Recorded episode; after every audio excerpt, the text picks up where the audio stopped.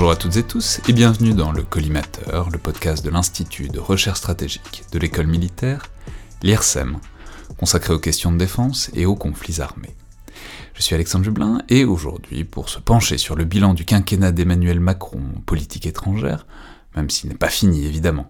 Mais en tout cas, euh, pour s'essayer au coup d'œil rétrospectif, j'ai euh, le plaisir de recevoir Michel Duclos, diplomate, ancien ambassadeur de France en Syrie notamment de 2006 à 2009, expérience dont vous aviez tiré un livre, La longue nuit syrienne, dont vous étiez déjà venu nous parler dans le podcast il y a plus de deux ans maintenant, au sein d'une émission qui portait plus généralement sur la guerre en Syrie.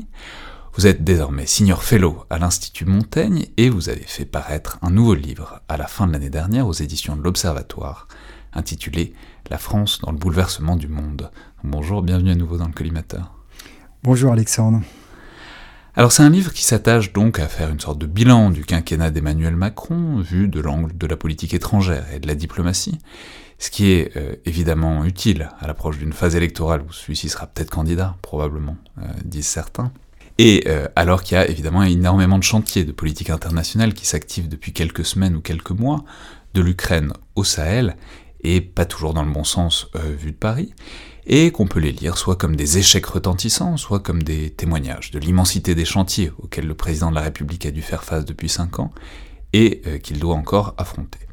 Alors, je pense qu'il est peut-être pas inutile de commencer par expliciter très rapidement votre positionnement euh, de ce point de vue, et puisque on est donc en phase préélectorale, alors, euh, loin de moi l'idée de vouloir vous ranger dans une case, macroniste ou anti-macroniste, mais je pense qu'il n'est pas inapproprié d'essayer de dire d'où vous parlez, puisque évidemment tout ça a une dimension politique très forte dans, la phase dans laquelle on entre, et vous me corrigerez peut-être, mais je vais simplement dire j'ai eu l'impression en vous lisant que vous n'êtes pas fondamentalement hostile à l'action euh, d'Emmanuel Macron depuis 5 ans en politique internationale, ça vous empêche pas d'en pointer les limites et euh, certaines contradictions, voire des impasses, et bon c'est pas non plus un grand réquisitoire enflammé contre le bilan de politique étrangère du président sortant, et au contraire, clairement, sa manière de penser, de voir les choses vous intéresse, et notamment la manière dont tout ça s'est construit et cristallisé progressivement au cours du quinquennat, puis euh, plus nettement et plus précipitamment euh, vers 2019-2020, on en reparlera. Est-ce que ça vous paraît comme une manière honnête de présenter les choses? Oui, tout à fait. Si vous voulez, j'ai essayé d'avoir une démarche un peu expérimentale, c'est-à-dire euh, de juger à la fois les idées, les dessins et les résultats, les, méthodes, euh, d'avoir une sorte de, de pesée euh, de ce qui s'est fait ou pas fait pendant ces, ces cinq ans. Et, je l'ai fait, il ne faut pas se le cacher, à partir de, l'expérience qui est la mienne, qui n'est pas celle d'un chercheur, d'un intellectuel, mais qui est celle euh, d'un diplomate de carrière. Alors, je, je, veux dire aussi que c'est évidemment un livre qui expose autre chose, notamment votre point de vue propre sur l'action, le rôle de la France, son rôle à jouer, ses, disons, ses leviers de puissance, on, en reparlera. Mais il est, en tout cas dans sa première partie, très nettement centré sur euh, le bilan et l'action de ce quinquennat.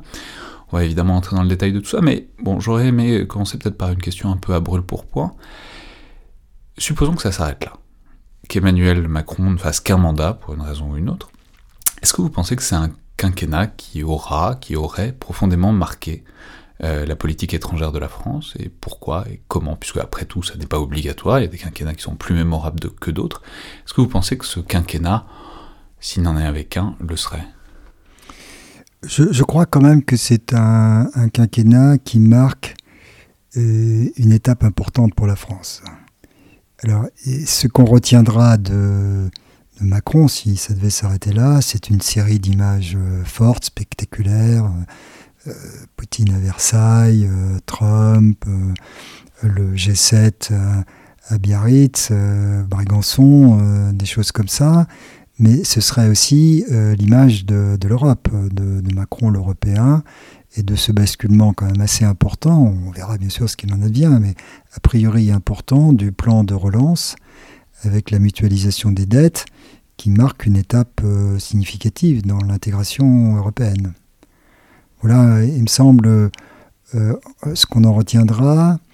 Euh, et en même temps, c'est une époque qui a basculé, puisque quand Macron est arrivé en 2017, la Chine était importante, on savait qu'elle allait devenir de plus en plus importante, mais elle n'était pas installée, comme c'est le cas aujourd'hui, dans le rôle de principal challenger des, États-Unis et de l'Occident en, général. Et la relation entre Pékin et Moscou n'était pas non plus ce qu'elle est aujourd'hui. Donc je crois qu'il y a eu un, vrai, une vraie mutation géostratégique, de même que le Covid a eu aussi d'autres effets euh, sur la compétition technologique, la prise de conscience des enjeux globaux, un certain nombre de facteurs. Et là, il faut bien le dire, euh, Macron avait eu une, une, anticipation assez aiguë de beaucoup de ces mutations. Oui, donc euh, tant à la fois euh, un peu témoin de mutations importantes qui sont passées dans ces cinq ans, que aussi acteur euh, à l'échelle de la France. Et évidemment, cette échelle de la France, il faudra la caractériser et, on y reviendra. Mais justement, j'aurais aimé qu'on commence par le commencement, bien avant euh, le quinquennat d'Emmanuel Macron, et en même temps, c'est aussi le, le tableau, c'est aussi le canevas sur lequel il se place. Parce que euh, c'est sans doute la grande ombre qui étend son envergure sur tous les présidents de la République française, alors à bien des égards, mais notamment en politique internationale. C'est évidemment le général de Gaulle, euh, à l'aune duquel euh, tout le monde est jugé. On va pas faire de l'histoire des relations diplomatiques du général de Gaulle, mais il y a quand même quelque chose qui marque, alors que ce soit réel ou que ce soit simplement le souvenir qu'on en ait gardé, c'est ce que vous appelez le consensus gaulien, dont vous indiquez que en fait, même s'il est parfois un peu vague, mais il est plus discuté aujourd'hui, puisque tout le monde s'y retrouve euh, jusqu'au Front National, euh, jusqu'au Rassemblement National, pardon, désormais. Alors, simplement, est-ce que vous pourriez nous expliciter rapidement ce qu'il est, selon vous, ce consensus euh, sur lequel tous les présidents suivants s'inscrivent? D'abord, pour, que vos éditeurs comprennent, dans, ce livre, il y a 70 pages, effectivement, au début, mais c'est écrit gros, rassurez-vous. Euh, qui sont euh, un peu un abrégé d'histoire de la politique étrangère de la Ve République. Et comme euh, le livre fait 300 pages, à la fin, j'avais proposé à l'éditeur de supprimer ces 70 pages. Et l'éditeur a refusé énergiquement en disant Mais non, c'est essentiel pour donner de la perspective à tout ce que vous racontez par ailleurs. C'est pas fréquent des auteurs qui proposent à des éditeurs de supprimer des pages et l'éditeur qui refuse. Oui, Généralement plutôt dans l'inverse. Euh. oui, j'aime pas tellement les, essais très longs.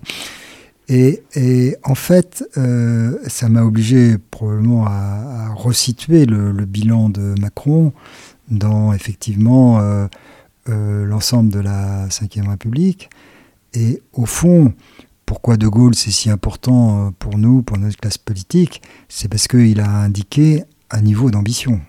C'est surtout ça. Parce qu'au fond, euh, ce qui est assez fascinant, c'est que quand vous examinez De Gaulle par rapport à la 4ème République, il a euh, repris à son compte beaucoup de politiques de la 5ème République. De la 4ème. de la 4ème République, pardon. La décolonisation s'était déjà engagée sous la 4ème République. L'arme nucléaire s'était engagée par la 4ème République, par le lobby nucléaire. Euh, et puis surtout, euh, le marché commun, euh, que De Gaulle avait beaucoup critiqué, mais qui s'est empressé de mettre en œuvre une fois arrivé au pouvoir. Et donc, la, vraie marque de De Gaulle, c'est d'avoir repris tout cela à son compte, mais il en a fait quelque chose de beaucoup plus éblouissant, de beaucoup plus ambitieux, de beaucoup plus noble. Et c'est cela qui fait que ses successeurs euh, sont tenus à, une certaine euh, ambition, ce qui est souvent mal compris euh, à l'étranger, où on voit de la gloriole ou un, excès d'une sorte de prétention, l'arrogance française, etc. Alors, c'est bon, on peut dire, c'est donc l'idée que la France a une place à tenir et que tout en étant dans un camp qui est clairement le camp occidental, le camp atlantique en tout cas, il y a une voie différente. Alors c'est ça où les, c'est là où les malentendus commencent. C'est que d'abord on a figé euh, le, le, général de Gaulle à une image à un moment donné, alors que comme enfin comme les historiens le savent, euh, dans les, années de, la présidence de Gaulle, euh, sous la Ve République, il a mené plusieurs politiques différentes, en politique étrangère. Et qu'en particulier, le de Gaulle qu'on a en tête, celui qui se rapproche de la Russie et qui s'éloigne euh, de l'Amérique, c'est le de Gaulle d'à partir de 64, 65, c'est 66, son grand voyage à Moscou. Mais en 60 ou en 62, à l'époque où euh, la Russie est agressive, euh, où se situent les grandes crises avec l'Ouest, il est totalement du côté américain, naturellement. Et ça, c'est très important parce que si on compare avec le monde d'aujourd'hui, quand on a vu par exemple l'affaire euh, AUKUS des sous-marins australiens, il faut bien comprendre que pour les Australiens, face à la Chine, ils sont en 1960. Ils ne sont pas en 1966. Et donc pour eux, la priorité n'est pas de faire ami-ami avec la Chine. La priorité, c'est de résister, comme l'avait fait euh, De Gaulle avec les autres euh, leaders occidentaux en 60, 62, 64. et, donc, euh, il y a un bon usage de, de, l'héritage gaulliste, qui est encore une fois le niveau d'ambition, qui est de ne pas se braquer uniquement dans un camp, effectivement. Euh, la France est un pays occidental, mais c'est pas uniquement un pays occidental. Ça, je crois que les Français peuvent se reconnaître euh, là-dedans. En même temps, euh, l'idée qu'il faille à tout prix être du côté des Russes et contre les Américains, ça, c'est une idée qui est non seulement dépassée, mais qui est un contresens historique. Alors, évidemment, c'est quelque chose qui a évolué, mais bon, on peut dire que l'essentiel de la Ve République et des présidents de la Ve République s'inscrivent dans cette espèce de consensus. C'est un consensus qu'on a parfois décrit comme le gaulo-militerandisme. Alors, vous avez plein de réserves contre ce terme, mais bon, c'est l'idée que comme ça n'a pas énormément évolué, et que, alors même que Mitterrand, bah, parfois on s'attendait en 81 à ce qu'il y ait des énormes inflexions. En fait, il y en a guère eu, il y a évidemment mille nuances, mais il n'y a pas eu de changement dramatique de politique étrangère jusqu'à Mitterrand et même peut-être jusqu'à Chirac. En revanche, peut-être dire simplement un mot de ce que vous appelez pas un tournant, mais une inflexion euh, atlantiste à partir de 2006-2007 et euh, qui oriente globalement les présidents euh, Sarkozy et Hollande. Ce que vous appelez l'objectif de sortir du mantra du dépassement de Yalta. Alors c'est un peu compliqué, mais c'est l'idée que voilà, le gaullisme, c'était dépasser Yalta, ne pas s'inscrire dans forcément le, partage du monde, avoir une voix originale, et que ça avait dirigé toute la politique étrangère française pendant très longtemps, et que à partir de Nicolas Sarkozy, et puis euh, ça se continue un peu ensuite euh, vers François Hollande, bon, il faut, on essaye de trouver une nouvelle modalité de positionnement qui est peut-être un peu plus du côté américain, on se range peut-être un peu plus euh, solidement du côté américain à partir de ce moment 2006-2007.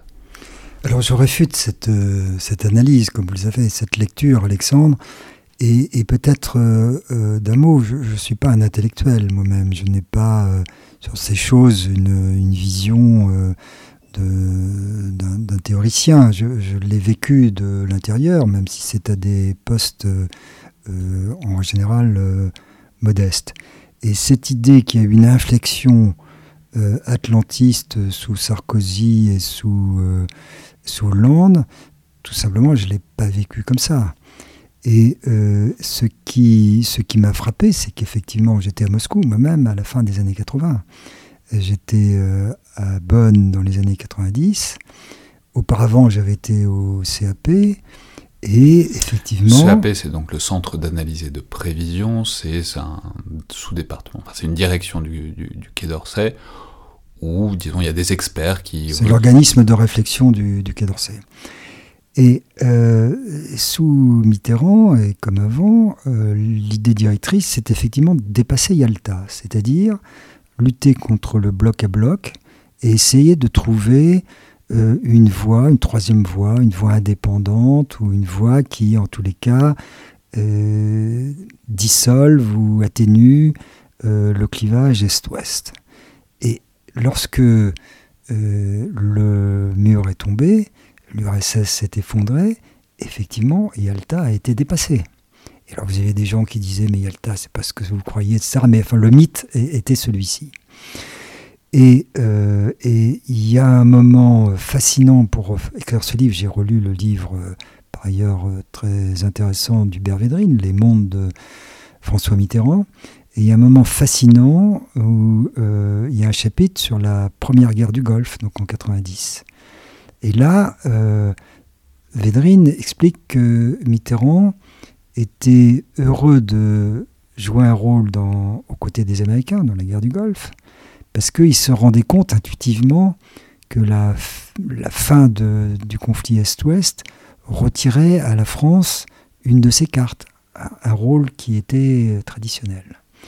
Et, pour moi, c'est un peu là le, début du délitement de la boussole euh, qui avait été celle euh, du général euh, et de, de ses successeurs jusqu'à Mitterrand. Et à partir de là, certains disent la France a voulu être atlantiste ou pas, ou multipolaire, etc. C'est possible. Hein. effectivement, il m'est arrivé d'écrire des discours pour nos ministres ou nos présidents successifs où on parlait de multipolarité, etc. Mais la réalité, la réalité, c'est qu'on a surtout été en prise avec un certain nombre de crises.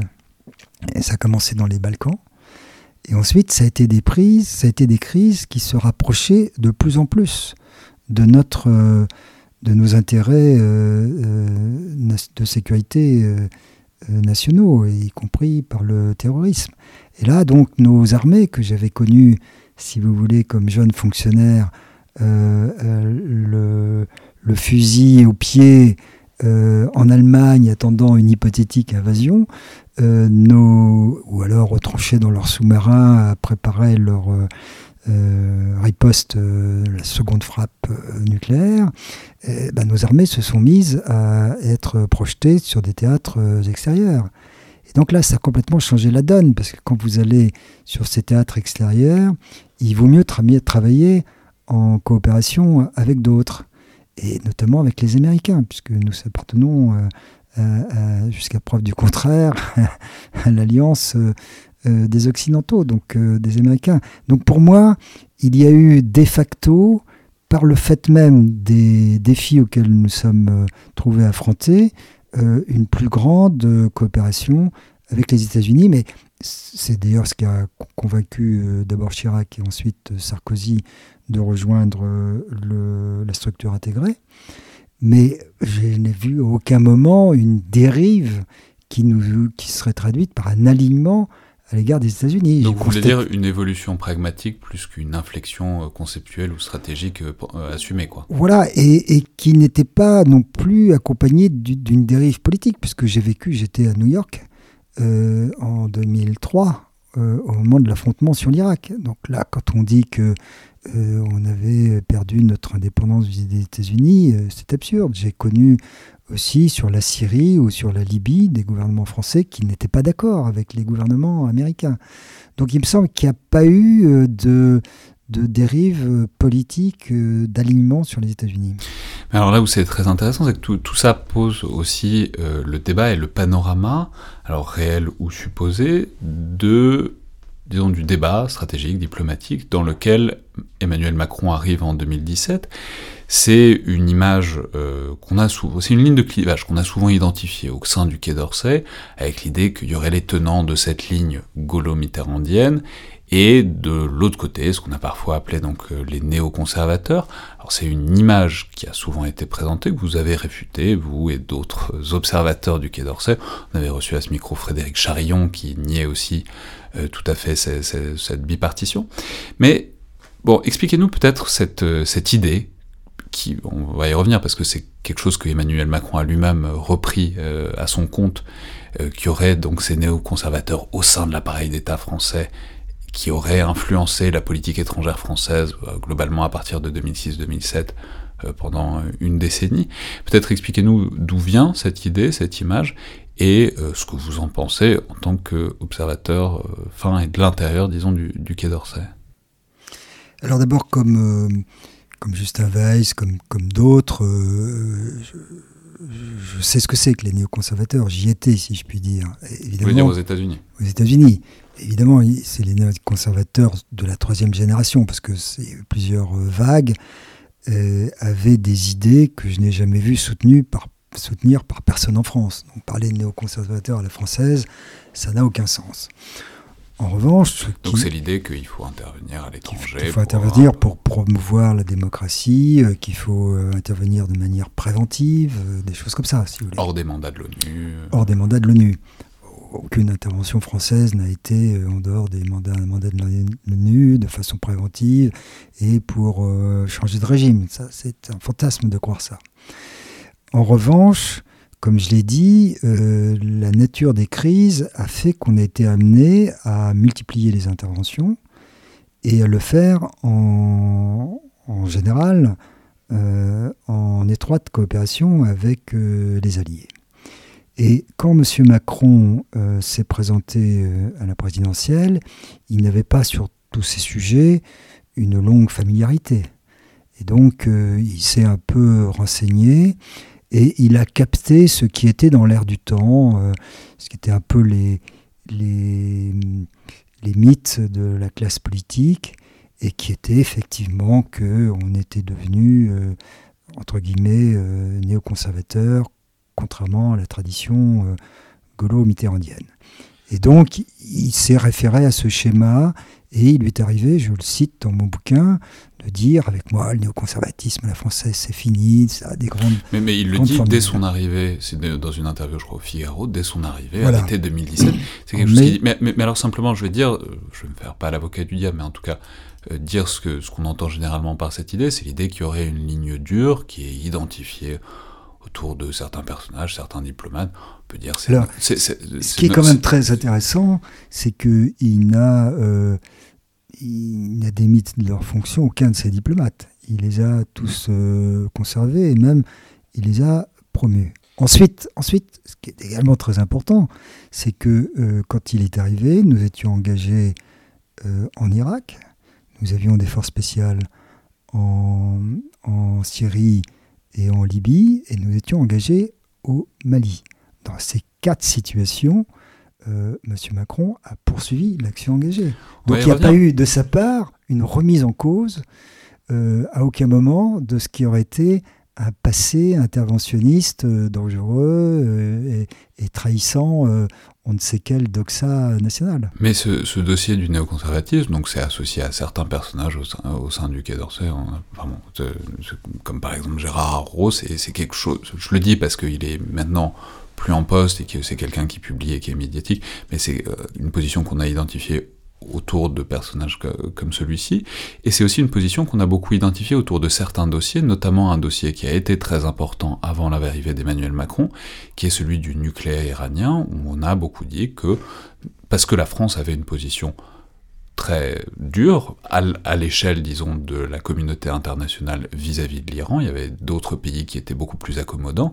Et donc on a voulu voir dans cette insistance de certaines parties du corps diplomatique français contre l'Iran, de sanctions contre l'Iran, la présence d'une, en tout cas d'une lignée, d'un courant qu'on a associé, alors soit on employait le mot faucon, euh, en référence évidemment aussi aux, conservateurs américains, mais en tout cas c'est autour de ces dossiers-là qu'on a souvent identifié ça.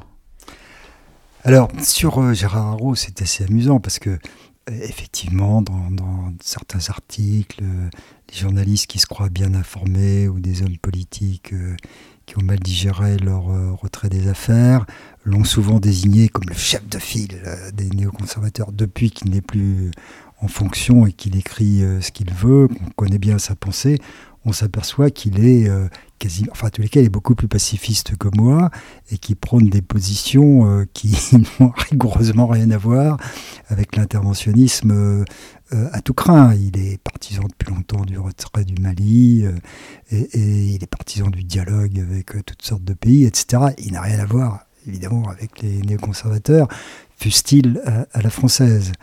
Et sur l'Iran, là c'est un peu mystérieux quand même que euh, on puisse accuser le, gouvernement ou un clan quelconque d'avoir une ligne particulièrement dure.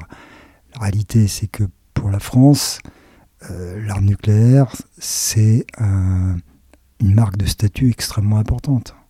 Et donc c'est clair qu'on n'a aucun intérêt à la prolifération. Donc c'est un sujet sur lequel on doit être intraitable, bien entendu. Et si quatre présidents de la République successifs, Chirac, euh, Sarkozy, Hollande et maintenant Macron, suivent la même ligne, pas d'armes nucléaires pour l'Iran, c'est qu'il doit y avoir des raisons de fond, des raisons profondes. C'est pas un caprice dont ne sait quel lobby qui aurait euh, capté euh, l'âme des présidents de la République. Hmm. Alors là, on vient de détailler euh, en quelque sorte un panorama réel ou supposé euh, de, la diplomatie française et des grandes inflexions de la diplomatie française au moment de l'arrivée d'Emmanuel Macron. Vous avez commencé à évoquer cette arrivée et en quelque sorte le bagage euh, qu'il avait, que vous indiquez être plutôt léger, enfin c'est pas son parcours, c'est pas son profil, la diplomatie, en tout cas avant d'arriver en tant que président de la République, on dit, on répète parfois, parfois facile pour le catégoriser que c'est un inspecteur des finances et que du coup il aurait une appétence pour les, la gestion. Ou un banquier, un banquier d'affaires, comme Ou on un dit, banquier d'affaires. ne l'a été qu'en réalité assez peu de temps. Voilà, mais alors est-ce que ça vous... Mais bon, c'est l'idée quand même que les, questions internationales lui étaient assez étrangères originellement. Donc tout simplement, est-ce que ça vous paraît vrai Et par ailleurs, dans quelle mesure est-ce que ça a pu peser, en tout cas dans le coup d'envoi euh, du point de vue de- des questions internationales de, de ce quinquennat? Alors, il faut être prudent dans son, dans son jugement, parce que euh, je cite euh, des propos de, de, de l'ami qu'il euh, qu'il a connu, euh, Donc Pascal Lamy, Pascal Lamy, l'ancien directeur général de l'OMC, de l'Organisation mondiale du commerce. et c'est vrai qu'il n'a pas une, une très grande familiarité avec ses affaires, notamment avec les, les questions régionales, comme le Proche-Orient, mais en même temps, dès son arrivée au pouvoir, il a un concept, il a une vision. Et ça qui est assez, euh, qui est assez original. Et je dirais que sa vision vaut mieux que ses propos euh, relevant de ce que j'ai appelé l'ère du temps. Donc cette histoire de, de gaulo-mitterrandisme. Sa vision, euh, c'est avant tout l'axe européen. Et c'est l'Europe qui doit exister par elle-même à un moment où d'un côté il y a la montée des autoritaires, des populistes, et d'un autre côté il y a un désengagement des Américains dans le monde. Avec aussi cette intuition profonde que euh, le terrain de la compétition se déplace de plus en plus sur les questions industrielles et technologiques. Et ça, si vous voulez, pour quelqu'un qui euh, est supposé ne pas avoir euh, beaucoup réfléchi à ces sujets, c'est quand même une vision assez forte. Et c'est une vision qui a été plutôt confortée par euh, les événements qui ont suivi.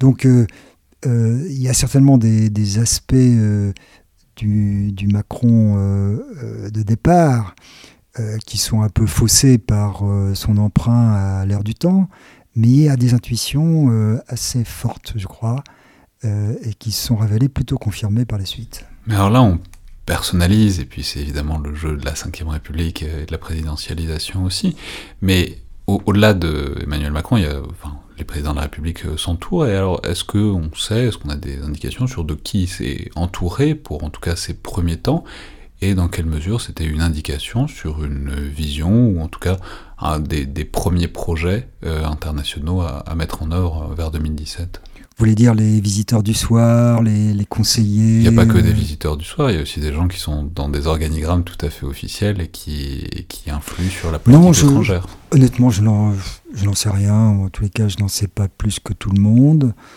Euh, il ne m'a pas reçu pour euh, ce bouquin.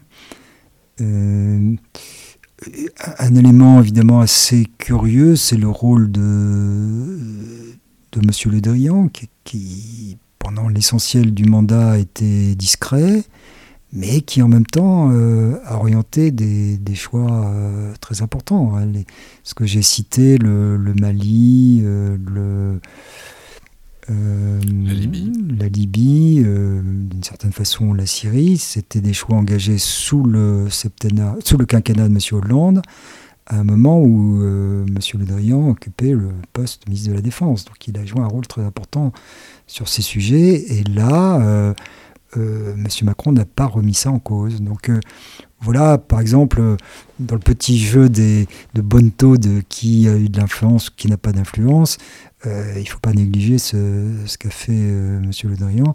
Par ailleurs, l'expérience, parce que beaucoup de gens envoient des notes à, à Macron, on lui parle, et c'est très clair que c'est quelqu'un qui décide par lui-même. C'est quelqu'un qui écoute, qui est très attentif, très, très curieux, qui aime beaucoup euh, la diversité des, des opinions, mais c'est quelqu'un qui fait toujours sa synthèse personnelle. Et, personne ne peut savoir euh, quel sera le point d'équilibre sur lequel il va tomber dans sa synthèse personnelle. Alors justement, c'est très intéressant parce que donc il y a, y a des grandes intentions qui viennent peut-être d'un air du temps de 2017. Mais, y a... je veux dire seulement en partie. Hein. oui, bien sûr. Il y a des intuitions personnelles très fortes qui dépassent l'air du temps. Mais qui, d'une manière générale, tendent vers une rupture, vers euh, ce que vous avez appelé un réalisme de rupture pour caractériser ce quinquennat et notamment ses, intentions du début. C'est-à-dire, notamment, bah, il y a eu dans la campagne des critiques de l'interventionnisme militaire, l'idée qu'il faudrait peut-être tempérer tout ça, ce qui était pour le coup un air du temps, pas qu'en France, c'était un air du temps de 2016-2017. Euh, simplement, comment est-ce que voilà, comment, comment est-ce que tout ça s'est cristallisé et euh, finalement c'est un peu a été un peu neutralisé puisque vous, vous venez de le dire, mais au final si on fait le bilan, ben, les grands engagements de la France, que ce soit en Libye, que ce soit au Sahel, que ce soit au Levant contre Daesh, euh, bon, ils ont, pour l'essentiel, les axes structurants sont restés et on ne peut pas dire qu'on ait remarqué une géométrie radicalement différente des engagements militaires et diplomatiques de la France à partir de 2017. Non, alors je, distinguerai euh, peut-être euh, deux choses, la vision et la méthode. Donc la vision, on vient de l'évoquer, c'est un patchwork de choses dans l'air du temps et d'intuition personnelle forte. Euh, et la méthode, c'est effectivement ce que j'ai appelé euh, le réalisme de rupture, pour ne pas utiliser l'expression un peu galvaudée de disrupteur, une chose comme ça. Euh, mais c'est une méthode qui consiste à vouloir secouer les choses. C'est quelqu'un qui n'est pas enclin à reprendre le dossier au point où il en était pour continuer plus ou moins de la, même manière ou en variant légèrement. C'est quelqu'un qui veut euh, se coltiner avec les réalités et les modifier euh, euh, par, volontarisme, si vous voulez. Alors, s'agissant de la Syrie, son volontarisme, ça a été de tenter de trouver avec la Russie, puisque c'était le pays qui dominait cette crise, une, une, solution nouvelle. sur la Libye, euh, son volontarisme, ça a été de réunir immédiatement euh, les principaux euh, chefs de faction pour là aussi forcer un, compromis permettant de rétablir un peu un ordre politique en Libye. Et au Mali, il a eu un, volontarisme différent, qui n'était pas de rupture proprement dit, mais qui était quand même de renouvellement en multipliant les acteurs, en essayant de compléter les aspects militaires par des aspects politiques et de développement, donc en secouant quand même la baraque, si vous voulez. Voilà comment je vois le, réalisme euh, de rupture euh, à l'heure. Et ben, le fait est, là, c'est expérimental, que ça a trouvé assez vite euh, ses limites. Hmm. Alors, ce qui est très intéressant, c'est que vous décrivez aussi une certaine, euh, je trouve ça fascinant, une certaine séduction de l'outil militaire. C'est-à-dire, il y a cette idée qu'il faut réinjecter de la diplomatie, etc., et que le militaire n'est pas une solution.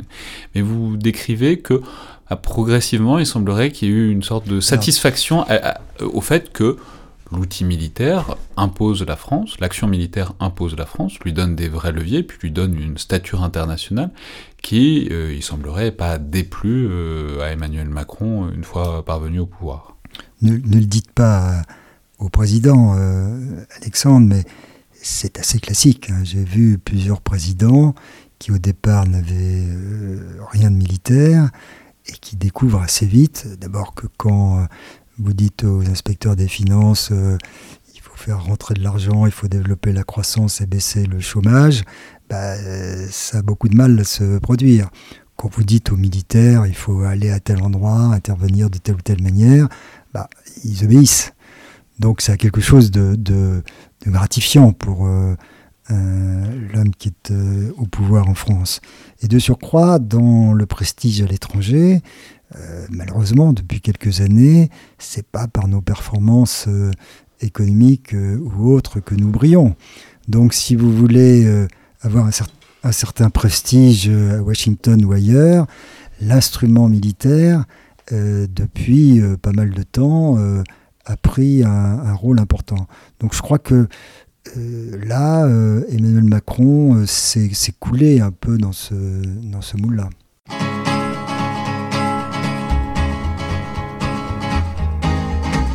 To the town of our free a stranger one fine day. Hardly spoke to folks around him, didn't have too much to say. No one dared to ask his business, no one dared to make a slip. The stranger there among them had a big iron on his hip, big iron on his hip. It was early in the morning when he rode into the town. He came riding from the south side, slowly looking all around. He's an outlaw, loose and running, came the whisper from each lip. And he's here to do some business with a big iron on his hip. Big iron on his hip. faut peut-être maintenant se pencher sur euh, les autres acteurs, puisqu'on fait rarement de la diplomatie tout seul. Et euh, en premier lieu, c'est les partenaires, les interlocuteurs qui sont là euh, quand Emmanuel Macron euh, arrive au pouvoir en, 2017. Et là, on a peut-être un peu oublié désormais, mais si on se replace à l'été 2017, il faut quand même se souvenir que le grand centre d'attention à ce moment-là, c'était évidemment Donald Trump, dont tout le monde était globalement occupé à se demander si c'était un, malade mental ou un agent russe occupé à détruire les États-Unis.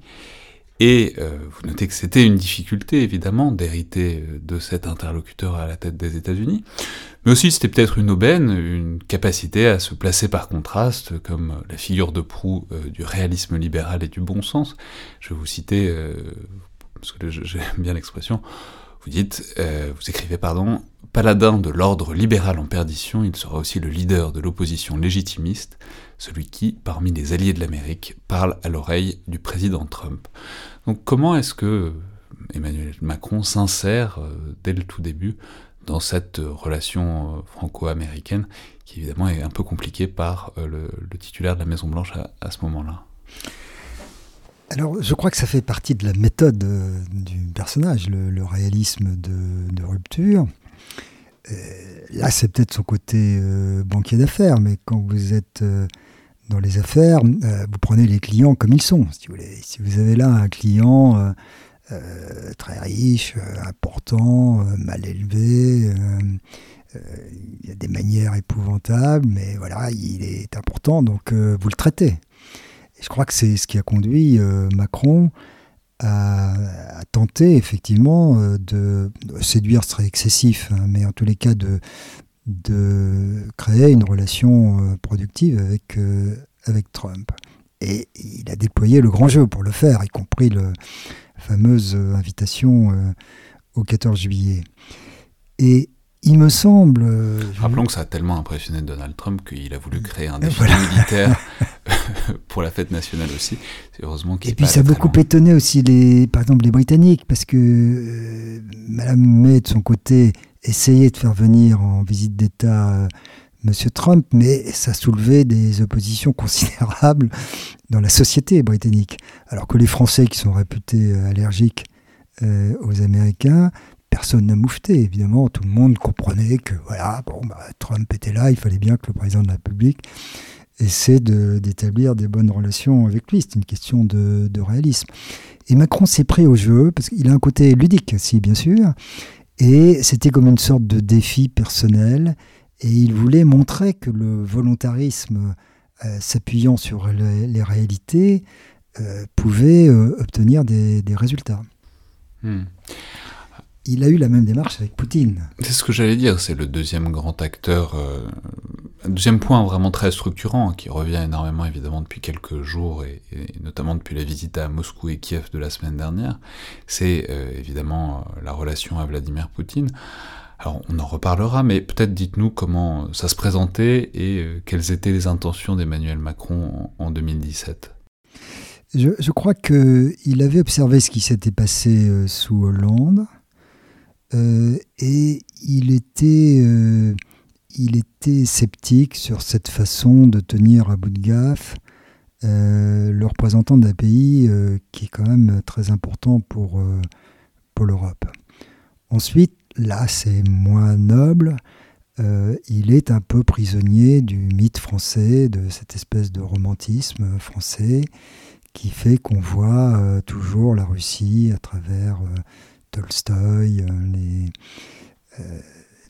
les Tourgueniev, et que on, a l'impression que, euh, bien sûr, les Russes euh, ont dévié, sont sur une mauvaise route, euh, ils sont même dangereux, mais si on les parlait, si on les comprenait mieux, on arriverait à les ramener dans cette fameuse famille européenne dont ils sont réputés faire partie. Et vous avez, enfin, ça, ne s'arrête pas aux Français, parce que vous soulignez qu'il y a une phrase amusante de Tony Blair qui, qui dit qu'en fait, c'est à peu près le dessin de tous les chefs d'État et de gouvernement du monde que de penser quand ils arrivent en poste qu'ils euh, vont pouvoir résoudre les, relations avec la Russie et qu'il suffit d'un peu de bonne volonté pour s'entendre, que en fait évidemment ça marche jamais. Voilà, c'est ce que Blair a dit dans un petit déjeuner à l'Institut Montaigne, effectivement. Hmm. Euh, alors il faut peut-être... Mais plus généralement, si on, si on revient au panorama 2017, le casting international s'est révélé être euh, très favorable pour un homme comme Macron, qui, il ne faut pas se le dissimuler, euh, a beaucoup de goût pour le théâtre. C'est un point commun avec le général de Gaulle. Euh, lui-même est capable de, réciter par cœur des tirades entières de, de Molière. Et il a très bien compris, je crois, il a eu l'intuition que le, la scène était occupée par ce grand méchant qui était Trump, qui pouvait lui servir de faire valoir, puisque euh, les Anglais étaient euh, très occupés par leur Brexit et que euh, la chancelière d'Allemagne était très gênée par l'hostilité que lui portait Trump. Donc il, il, avait une place à apprendre dans laquelle il s'est magnifiquement coulé, il faut bien le dire, en quelques semaines. Et il est apparu, effectivement, comme, vous le dites, comme le porte-parole de facto de l'ordre libéral international, dont jusqu'ici les Français n'avaient pas été quand même les principaux défenseurs. Et euh, comme il a euh, essayé de séduire Trump, il a été aussi celui qui était effectivement, avec le Premier ministre japonais, celui qui parlait à l'oreille euh, du président Trump. Hmm. Enfin, je voudrais peut-être juste dire un, mot très rapide des, relations bon, mais qui sont aussi ambiguës et inégales, avec euh, les, certains chefs d'État du, Moyen-Orient, notamment des pays du Golfe. Alors, notamment parce que j'aimerais les caractériser. Souvent, quand on en parle, c'est sous l'angle de la compromission, du scandale, euh, de l'indignation sur euh, les questions des droits de l'homme, qui sont très réelles, il ne faut pas les nier, mais notamment vis-à-vis de, de Mohamed Ben Salman en Arabie Saoudite. Mais Bon, c'est aussi des relations qui sont très structurantes pour Emmanuel Macron euh, dans la diplomatie internationale. Alors qu'est-ce qu'on peut en dire de, des, liens qu'il établit à ce moment-là et euh, de ce à quoi ils, vont lui servir? Alors là, aussi, peut-être ne, ne, lui dites pas parce qu'il serait un peu euh, vexé de, mon analyse, mais je crois que là, il n'a pas beaucoup innové.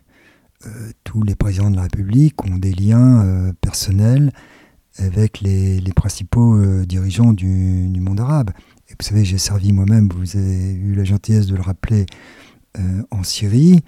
C'est une, région dans, laquelle il est indiscutable que les, relations personnelles comptent. Donc c'est normal pour un président de la République de chercher à établir ce, type de lien. S'agissant de Macron, euh, c'est surtout avec euh, MBZ, le prince héritier de, des Émirats arabes unis, que, le lien s'est le plus étroitement euh, créé. Et MBZ est un personnage effectivement séduisant, qui a une, beaucoup d'autorité et qui tend à jouer... ça, passe par acronyme, donc on parle de MBZ pour Mohamed bin Zayed, qui est donc le prince héritier euh, d'Abu Dhabi des, des, Émirats arabes unis, par opposition, mais ce n'est pas une opposition avec MBS, qui est le prince héritier en Arabie saoudite. Voilà, qui lui-même est et où a été euh, beaucoup un disciple de MBZ. Donc euh, c'était assez naturel comme, euh, comme démarche de la part du, président de la République. Mais MBZ est évidemment moins encombrant que MBS, puisque avec notamment l'affaire Khashoggi, donc ce journaliste d'origine saoudienne assassiné assez sauvagement dans le consulat saoudien à Istanbul, évidemment MBS a commencé à être très compliqué assez rapidement à l'intérieur du quinquennat Macron, alors que MBZ apparaît comme un interlocuteur tout aussi stratégique peut-être, mais euh, moins gênant. Voilà, mais, et au fond, euh, avec euh, MBS, l'entreprise d'établissement de, bons rapports est un peu un devoir, une nécessité professionnelle. avec MBZ, ça a été plus naturel, plus plus intellectuel, plus, euh, plus facile. Euh, en même temps, là encore une fois, tout ça est assez classique et l'objectif est assez conservateur. C'est d'être, euh, d'essayer d'introduire un, peu de stabilité dans cette région. C'est aussi, bien sûr, de couper autant que possible les racines du terrorisme. Donc il faut bien pour cela avoir des alliés. Et c'est de lutter contre l'islam politique puisque en raison des, attentats terroristes en France, c'était un axe que le président, euh, là aussi, a repris à son compte avec, euh, force. Oui, mais avec toute l'ambiguïté euh, que recouvre l'islam politique, puisque les grands ennemis de MBS et de MBZ sont les frères musulmans, et il est disons, discutable que ce sont les frères musulmans qui sont euh, les plus influents, enfin le courant le plus influent dans la galaxie du terrorisme euh, islamiste.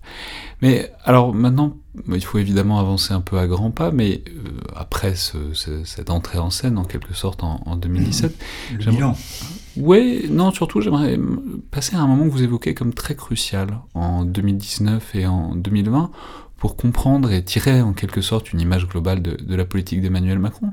C'est-à-dire qu'on a vu en quelque sorte une contradiction, en tout cas un adoucissement entre les, intentions initiales et euh, les inflexions réelles en, 2017, mais vous décrivez qu'il y a un moment de euh, cristallisation, en reprenant l'image de, de, Stendhal, à partir euh, de l'été 2019, qui a, euh, il est important, il faut en parler maintenant parce qu'il a beaucoup d'actualité, parce que l'un des piliers euh, fondamentaux de ce que vous identifiez comme une doctrine Macron qui apparaît à ce moment-là, c'est justement un grand changement d'attitude vis-à-vis de la Russie et un grand effort d'ouverture euh, vis-à-vis de la Russie qui apparaît à ce moment-là. Oui, alors, dans, mon livre, je, fais une tentative de découpage, comme le font les historiens. Alors évidemment, c'est très compliqué, l'histoire immédiate. Euh, mais effectivement, il y a une première phase dont on vient de parler, qui est 2017-2019. Euh, le, le, le, le, casting international qui lui permet de s'imposer sur la scène euh, avec beaucoup de, de, brio. Puis il y a les Gilets jaunes qui quand même là euh, atteignent son prestige sur la scène euh, internationale. Et arrive euh, l'été 2019, où là, il cherche à reprendre pied sur la scène internationale, et il se trouve qu'il préside le, G7 à Biarritz. G7 qui avait été un, peu un désastre dans les épisodes précédents à cause de, de M. Trump, et euh, Emmanuel Macron euh, décide euh, de manière une fois de plus très volontaire, en s'appuyant sur les réalités, que ce serait un grand succès. Et il fait précéder le G7 de Biarritz. C'est comme ça que ça marche On décide que c'est un grand succès donc bah, Quand on est français, oui, on, on, décide et là, vous voyez, on, on a parfois un peu de, on décrit un peu les, diplomates, mais c'est quelque chose qu'on sait quand même faire. Si vous voulez, les grandes réunions internationales, euh, essayer de mettre d'accord euh, euh, cette chef d'État sur quelque chose et faire en sorte que c'est de la gueule. Oui, c'est ça, ce qu'on appelle un, succès diplomatique. Et donc Macron décide que ce sera un succès, il met le paquet. Euh, pour cela, il invite d'abord euh, Poutine à Brégançon, là, ce qui est très spectaculaire aussi. Il lui propose un, grand dialogue euh, pour définir une architecture de confiance et de sécurité en Europe.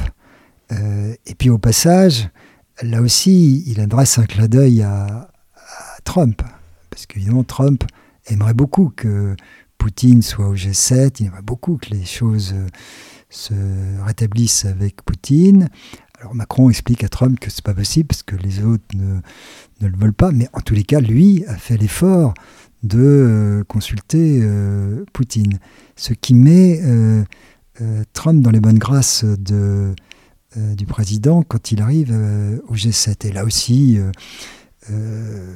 Macron fait une grande opération de charme à l'égard de, Trump, et il essaie en particulier de faire avancer sa médiation euh, avec l'Iran. Et il a le culot de faire venir à Biarritz le ministre des Affaires, étrangères iranien, euh, M. Zarif. En fait, il ne se passe rien. Mais en tous les cas, dans l'ambiance, dans l'image projetée, euh, la France est là pendant quelques heures au centre de toutes les manœuvres. Mais alors, quelle est l'inflexion s'il fallait? Donc là, c'est en quelque sorte l'écume, euh, les relations inter... Enfin, c'est pas que l'écume, mais c'est les relations interpersonnelles, c'est les efforts, c'est les gestes. Mais euh, cette doctrine Macron qui apparaît à ce moment-là, qui est un vrai changement, en tout cas dans ce que vous identifiez, où, est-ce qu'on le situe? Non, alors il y, y, a Brégançon, donc, qui est l'ouverture à l'égard de la Russie. Et puis, au mois de novembre, il y a l'interview à The Economist, est prononcée la phrase fatale selon laquelle l'OTAN est en état de mort cérébrale. Et là, si euh, le président dit ça, ça correspond à quelque chose de précis. C'est quelques semaines auparavant, la Turquie, avec euh, l'aval de Trump, a envahi une partie de la Syrie euh, contre nos alliés kurdes. Je crois que Emmanuel Macron a ressenti cela extrêmement vivement et qu'il a vu dans cet épisode effectivement un témoignage de ce que l'OTAN ne marchait plus. Quoi. Et donc il a voulu euh, euh, marquer le coup, euh, là encore faire preuve d'un réalisme de rupture, c'est-à-dire dire les choses telles qu'elles étaient. Et si vous mettez dans, dans, la même séquence l'ouverture à la Russie sans avoir auparavant consulté vos alliés, ni vos partenaires européens, y compris l'Allemagne. Et en même temps, cette dénonciation euh, féroce euh, de l'OTAN, euh, vous, vous, aboutissez à une inflexion, à la perception d'une inflexion. Je ne suis pas sûr que pour Macron c'était une inflexion. Pour lui, c'était dans la ligne de ce qu'il avait dit précédemment. C'était une amplification tout au plus de ce qu'il avait dit euh, précédemment, mais euh, chez nos partenaires, ça a été perçu comme une sorte de radicalisation de la position française. On avait l'habitude que les Français euh, soient un peu incommodes sur tel ou tel sujet, notamment sur l'OTAN, mais là, là, ils avaient en quelque sorte, dans l'esprit de nos partenaires, dépassé les bornes.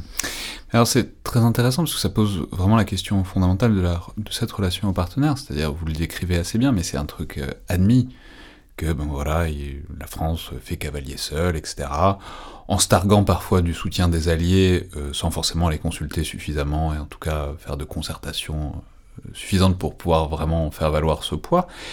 C'était vrai à l'époque, c'était déjà vrai bien avant, c'était une image qui était là, mais c'est aussi vrai depuis, euh, peut-être jusqu'à ces tout derniers jours, par exemple dans la séquence de la crise russo-ukrainienne euh, dans laquelle on est.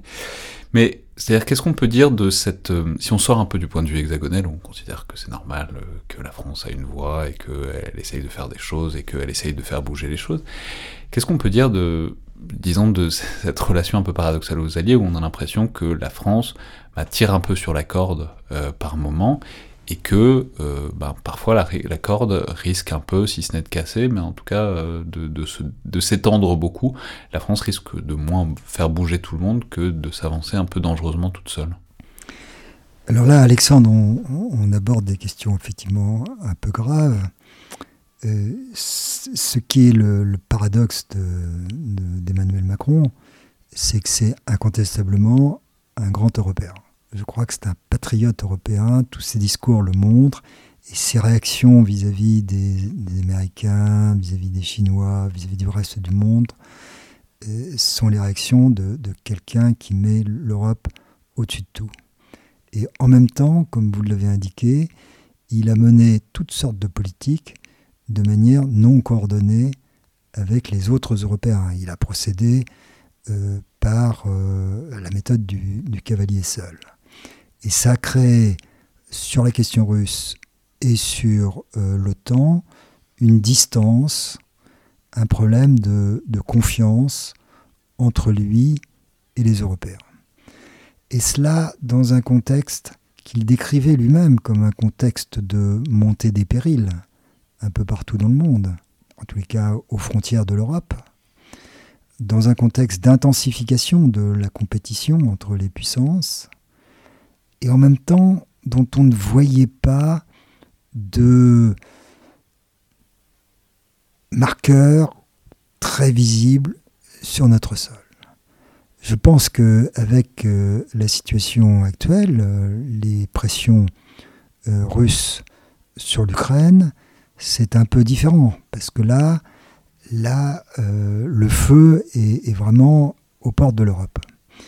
Et là, effectivement, Macron aborde ce sujet avec un, handicap qui est cette, ce problème de confiance qu'il a avec euh, entre les partenaires européens et lui, cette espèce de soupçon euh, permanent des autres, surtout, à vrai dire, euh, des anglo-saxons, mais aussi des Européens de l'Est, cette espèce de soupçon de, complaisance à l'égard de Moscou. Mais je pense, je crois pouvoir dire que ce n'est pas le même homme que celui qui accueillait Poutine à Versailles en 2017 ou Poutine à Brégançon en 2019. Il a quand même appris, il a fait son métier. Et quand il est allé à Moscou il y a deux, trois jours, il avait très longuement consulté ses partenaires. Et il avait appelé plusieurs fois M. Biden. Les positions qu'il a défendues à Moscou, me semble-t-il, sont des positions étroitement coordonnées avec euh, euh, les alliés euh, de, l'OTAN. Donc là, il a fait le contraire du cavalier seul. Il a fait ce qui est le rôle naturel de la France, qui est aussi le rôle de l'Allemagne. Et M. Scholz va aller à Moscou la semaine prochaine, c'est-à-dire d'essayer d'établir des ponts, d'essayer de, faire avancer des, des, solutions pacifiques. Mais il l'a fait sur une base qui n'est pas une base euh, qu'on peut, qu'on peut nous reprocher comme étant trop française. Oui, mais alors c'est très intéressant, je trouve que ça pose des questions vraiment profondes sur la nature même de la diplomatie, des relations internationales et aussi des, leviers d'action de la France. par, exemple, c'est l'image qui est complètement éculée du, rôle moteur d'un pays, en l'occurrence de la France, euh, dans divers dossiers. Alors c'est super, c'est sans doute comme ça que ça marche souvent euh, la diplomatie, mais le moteur c'est bien, mais euh, si le châssis et le reste de la voiture suivent pas, bah, ça fait beaucoup de bruit et beaucoup de fumée pour rien. Et on verra comment ça va tourner pour l'Ukraine, mais typiquement si on reprend un autre dossier problématique qui est le Sahel, bah, le rôle moteur c'est très valorisant, jusqu'au jour où ça finit par flancher et où le moteur devient le dépositaire de l'échec, et clairement, le Sahel, ça apparaît en ce moment comme un échec proprement français, alors que c'est pas un dossier qui a vraiment de raison d'être proprement français, si ce n'est l'investissement majeur de la France depuis une décennie. L'Ukraine, évidemment, la France est beaucoup moins décisionnaire, et les Russes l'ont souligné, mais bon, quand on se met en scène comme ça, et on sort d'une séquence médiatique très intense de Macron face à Poutine autour d'une grande table, etc., vraiment avec tout un décorum, et quand on se met en scène donc comme le moteur de la, désescalade, bah, si ça désescalade pas et que les Russes envahissent l'est de l'Ukraine, c'est quand même pas très valorisant. C'est peut-être comme ça pour ça dire que pas grand monde euh, n'essaye ce genre de choses euh, jusqu'ici. Donc, qu'est-ce qu'on fait peut-être de cette manière, peut-être très française, de se placer en avant euh, dans les relations internationales, peut-être de boxer au-dessus de sa catégorie de poids, avec des avantages certains, mais aussi bah, des grosses vulnérabilités à moyen et à long terme?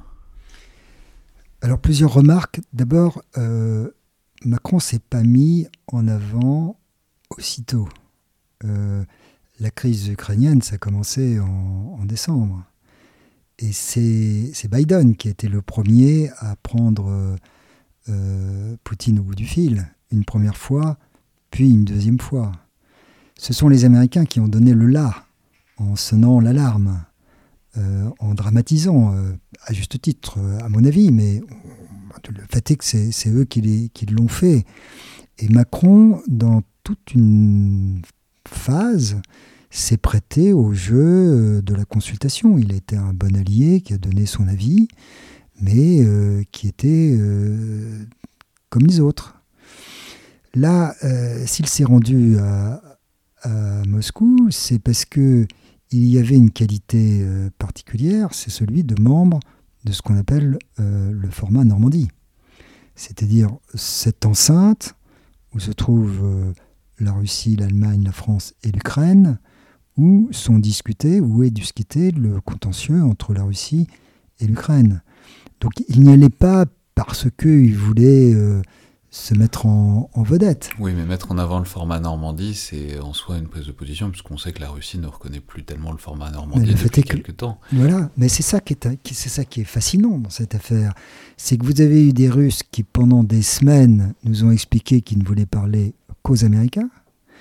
Vous avez des Russes qui, euh, pendant les mois précédents, avaient mis à l'écart le format Normandie. Et aujourd'hui, ils s'aperçoivent que finalement, il faut peut-être quand même parler dans le cadre de, du format Normandie, et que finalement, bon, Biden c'est important, mais il faut peut-être aussi parler aux Français et aux, et aux Allemands. Donc là, on, est peut-être dans un moment euh, diplomatique où il y a une évolution. Euh, du, du, contexte. Vous pensez euh, qu'ils font ça parce que c'est important de parler aux Français? Bah, c'est peut-être important de montrer, de faire des, de montrer qu'on fait des gestes, mais s'ils le font, c'est qu'ils éprouvent, en tous les cas, la nécessité de diversifier leurs euh, interlocuteurs. Oui. c'est aussi une position de force que de recevoir à Moscou le président français qui vient plaider pour la paix. Euh, c'est d'un point de vue euh, scénique, disons. C'est pas. Non, c'est une belle mise en image, mais en même temps, euh, ça fait partie du jeu habituel des relations internationales. je crois que l'opinion française ne reproche pas à Macron d'être allé à, Moscou, au contraire. Donc chacun y trouve son bénéfice. Si, j'aurais aimé vous interroger quand même un peu sur ce que j'ai évoqué rapidement tout à l'heure, le Sahel, mais on peut, je vais le tourner de manière euh, plus générale, c'est-à-dire bon bah là on arrive à quelques semaines euh, de l'élection avec deux dossiers. Alors euh, on pourrait même ajouter la Libye par exemple, mais bon on n'a peut-être pas le temps d'entrer dans, le détail. Mais disons des dossiers où ça n'avance pas, ou en tout cas ça avance mal du point de vue français. Euh, par exemple au Sahel, avec bon bah ça, s'accélère, disons le retrait de Barkhane, la mise en péril de Barkhane, et euh, c'est clairement un aveu d'échec euh, de la diplomatie, de l'appareil militaire français, en tout cas de l'action de la France dans la région. Disons ça comme ça. Est-ce que vous pensez qu'il y a des leviers d'ici l'élection, parce qu'après tout, peut-être que Emmanuel Macron n'ira pas au-delà de l'élection, est-ce qu'il y a des leviers pour retourner ce genre de situation, ou est-ce que, ben, quoi qu'il arrive, ce quinquennat va s'achever par un, peut-être deux, trois échecs très très manifestes en termes de politique internationale de la France? Alors, sur l'Ukraine, il n'y a pas d'échec. Et, je ne crois pas si, si le président continue à bien jouer. Bien sûr, il peut faire des erreurs, mais je crois que personne ne lui reprochera euh, si euh, Poutine fait des graves bêtises. Euh, c'était, il était dans son rôle d'essayer de trouver une porte de sortie. Vous ne pensez pas que ça pourrait être construit, par exemple en période électorale, comme une démonstration de l'impuissance d'Emmanuel Macron bah, Forcément, on, on, dira forcément ça, mais en même temps, qui peut croire sérieusement que la France seule pouvait faire la différence? C'est évident que euh, la différence ne peut venir que d'un effort collectif euh, des puissances euh, occidentales, même si la France doit y apporter sa voix particulière, son poids particulier. je pense que l'impression générale, c'est que c'est ce qui se passe, si vous voulez. Alors on peut, moi-même, je critiquerais telle ou telle formule ou, telle ou telle attitude, mais en, fait, sur, le, sur la, la manœuvre générale de Macron à, Moscou, Kiev et, Berlin, je pense qu'il il, fait le job. Il fait le job, quoi. Il fait ce qu'il faut faire. sur le Mali, là, c'est très différent parce que effectivement, on pourra lui reprocher de ne pas avoir décroché plus tôt. Et la, question de, la présence militaire, lui-même le sentait très bien, puisqu'il avait annoncé la fin de Marcade, de Barkhane, il avait annoncé une reconfiguration euh, de notre présence euh, dans la région, avec un allègement de, l'empreinte. Euh, il a été rattrapé par la vitesse de la dégradation de la situation politique au Mali. Et donc, il n'avait pas prévu ni la répétition du coup d'État. Et quand je dis il, c'est l'appareil français, effectivement. C'est pas tellement le président, c'est l'ensemble du système français. Et puis, on n'avait pas non plus complètement pris la mesure de ce que j'appelle le coût stratégique de la Russie contre nos intérêts, c'est-à-dire l'opération Wagner. Oui, mais euh, c'est un peu une histoire de fait la poule, quoi. Euh, c'est-à-dire, on peut, c'est facile de, enfin, c'est facile. C'est une possibilité de dire que ben c'est la faute de la politique malienne qui effectivement est très compliquée, que c'est la faute de Wagner qui est, enfin, le fait est que la France y est depuis euh, presque dix ans et que ça n'avance pas. Le fait est que c'est un revers. C'est absolument incontestable oui, et que ça, c'est pas particulièrement susceptible de s'inverser euh, dans un futur proche. Donc ça, ça, ça, ferait partie, disons, des dossiers qui, vont passer dans la colonne passif, euh, quoi qu'il arrive, euh, de, ce quinquennat Macron. Oui, mais là, je crois que l'enjeu, je, ne sais pas ce que pensent les Français, c'est toujours très difficile à dire, on n'a pas eu de sondage récent là-dessus. je, intuitivement, hein, je dirais que l'opinion peut accepter les revers en politique internationale. Ils savent très, les, Français sont réalistes, ils savent très bien que on peut pas euh, euh, tout euh, réussir. Le, vrai critère, c'est que la, fin de partie se déroule en bon ordre. Et donc que les Français soient obligés de quitter le Mali, je pense que l'opinion peut l'accepter il ne faut pas que ce soit quitter le Mali dans les mêmes conditions que les Américains ont quitté l'Afghanistan. Il ne faut pas que ce soit la débâcle. en fin de compte, tout ça pose euh, une question encore plus fondamentale, qui est que vous abordez évidemment dans, le livre, qui vous abordez en dernière partie du livre, qui est celle des leviers que la France a euh, en tant que telle pour influer euh, ainsi sur les affaires du monde. C'est-à-dire que bon, il est tout à fait évident, vous l'avez souligné, que la France ne peut pas se targuer d'être le porte-voix de l'Union européenne et de son poids euh, économique et commercial, disons, parce qu'il y a des divergences, il y a des tensions, il y a une intégration qui n'est pas achevée du tout de ce point de vue-là, et une confiance qui n'est pas toujours là, vous, l'avez dit. Mais donc, où est la place euh, Où est le levier Où sont les, les, boutons sur lesquels il faut appuyer? C'est-à-dire, où est-ce que la France peut trouver ses effets de levier pour euh, démultiplier sa puissance diplomatique et, politique réelle, qui est bon, bah voilà, celle d'une puissance de, second rang, euh, régionale, à vocation mondiale, mais fondamentalement à, empreinte régionale. Où, sont ces, disons, ces, ces, nouveaux leviers d'action dans ce nouvel ordre mondial qu'on cherche parfois à, identifier, peut-être pour euh, se donner l'espoir qu'il y ait une place, à, une niche à creuser dans, dans la nouvelle situation? Alors c'est la, question euh, fondamentale et, ce livre euh, n'est écrit que pour euh, en dresser les termes. C'est-à-dire que c'est pas Macron en tant que tel qui est intéressant, c'est d'essayer de, tirer des, leçons pour définir des, perspectives d'avenir et essayer d'en discuter, de, trouver les meilleures formules. Alors peut-être un premier point, c'est important effectivement de mesurer le poids réel de la France dans le monde. Moi, je ne crois pas que ce soit une puissance de second rang, bien sûr. Euh, je crois que euh, il y a euh, une, diminution relative de notre poids en raison de l'essor des autres. C'est-à-dire que l'apparition des puissances émergentes sur le plan économique fait que notre euh, du commerce mondial est abaissée. que notre PIB par rapport au PIB de la Chine et d'autres a baissé. Donc c'est cette relativisation dont il faut que nous prenions conscience, ce qui n'est pas du tout la même chose que d'avoir une vision décliniste. De même, c'est un fait que sur le plan géopolitique, euh, le fait que la Russie soit devenue si agressive, que la Turquie, l'Iran, d'autres, aient des politiques qu'on appelle parfois carnivores, tout ça fait que le monde est plus difficile. Donc c'est pas la France qui a moins de force, ce sont c'est le c'est l'univers qui est devenu euh, plus dur, plus concurrentiel. Voilà euh, ce qui me semble être un, un premier point très important. Alors un deuxième point, c'est que dans un pareil contexte, l'expérience prouve, et c'est là, c'est vraiment le retour d'expérience, l'expérience prouve que pour un pays comme le nôtre, il est devenu très très très difficile d'agir seul.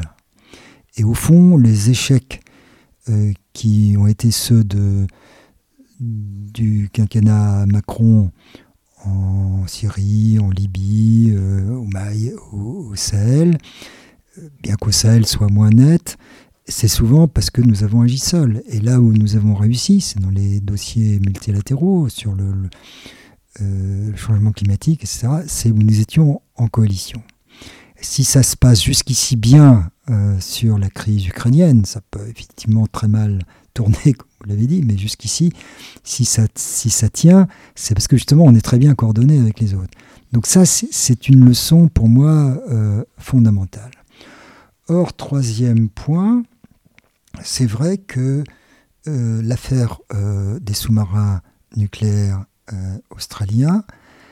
euh, a illustré, révélé, mis en relief ce qu'il m'est arrivé d'appeler la solitude stratégique. Alors comme je suis diplomate, je dis le risque de la solitude stratégique. C'est-à-dire que cette intimité stratégique que, que j'ai toujours connue personnellement comme diplomate entre les États-Unis, le Royaume-Uni et la France, aujourd'hui euh, est brisée. Euh, L'OTAN, comme l'a montré euh, son incapacité à gérer le dossier turc, n'a plus le, la cohérence qu'elle avait auparavant. les Américains ont la tête ailleurs. Donc, la France se retrouve relativement isolée aussi longtemps que l'Union européenne n'a pas euh, atteint le seuil de cohérence euh, euh, stratégique que, l'on souhaite.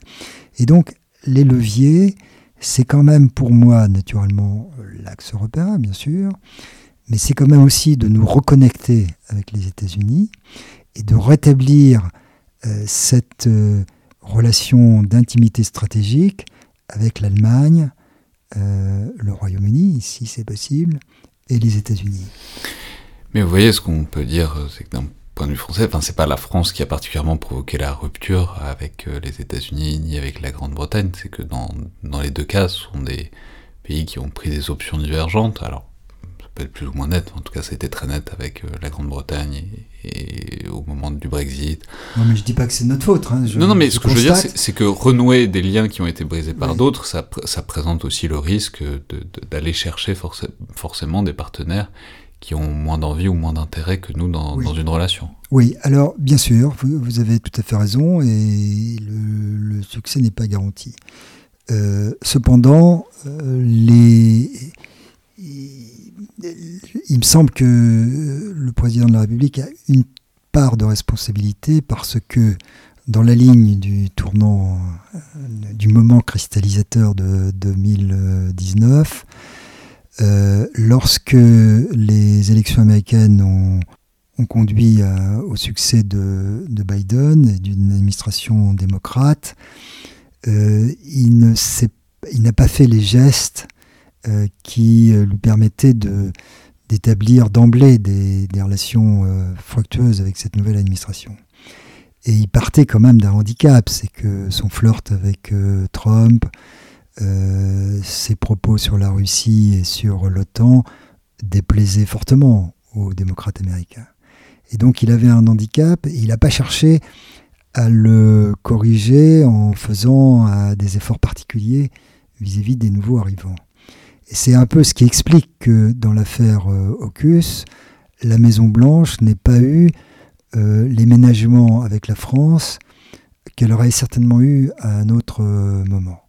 Mais l'avantage de l'affaire des sous-marins australiens, c'est d'avoir provoqué cette crise, qui était une crise salutaire, qui fait qu'aujourd'hui, à nouveau, on parle aux États-Unis. Des États-Unis qui, de leur côté, euh, prennent quand même conscience que si la France euh, a un risque de solitude stratégique, c'est rien par rapport à, l'Amérique, qui euh, doit gérer cette, ce défi chinois qu'elle a elle-même désigné et amplifié, et tout en ayant, tout en, étant ramenée en Europe par la crise euh, ukrainienne et peut-être demain au Proche-Orient par euh, d'autres crises. Et donc les Américains aussi ne peuvent pas complètement négliger euh, leurs principaux alliés. Les Américains, les, Britanniques vont un jour ou l'autre revenir sur Terre quand même et s'apercevoir eux, que eux aussi peuvent pas se couper complètement de l'Europe. Donc vous voyez... Jamais c'est une île. Ça, ça... Oui, mais il, me semble que euh, la, possibilité de recréer euh, une coopération très fructueuse avec nos, principaux euh, partenaires et alliés, cette possibilité existe. Enfin, toute dernière question, j'aurais aimé vous poser une question peut-être très ouverte sur,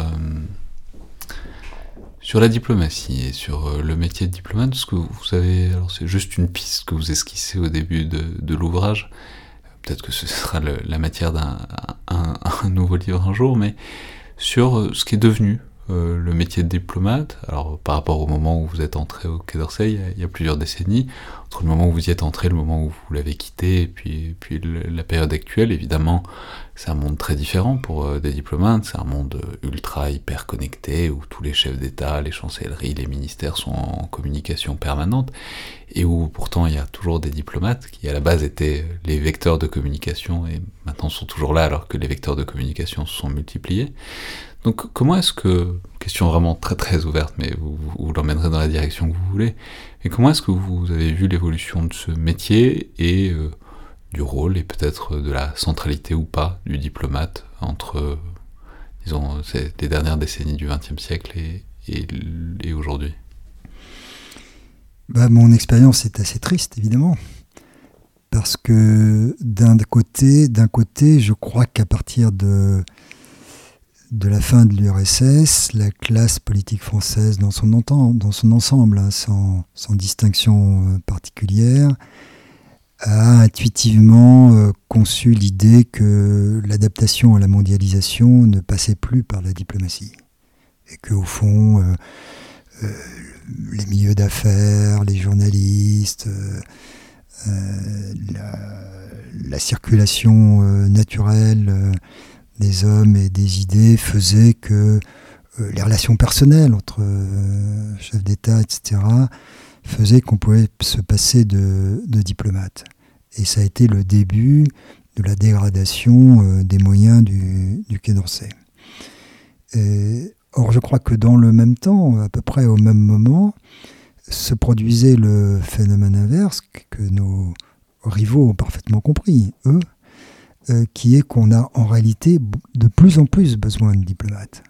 Puisque plus le monde est compliqué, plus il est conflictuel, plus aussi on est saturé d'informations. Euh, maintenant, sur les réseaux sociaux, on a le sentiment de pouvoir être au courant euh, de tout de manière instantanée. Plus tous ces phénomènes existent, plus on a besoin de personnages sûrs, dont euh, le métier longuement éprouvé est euh, de décrypter euh, l'évolution du monde.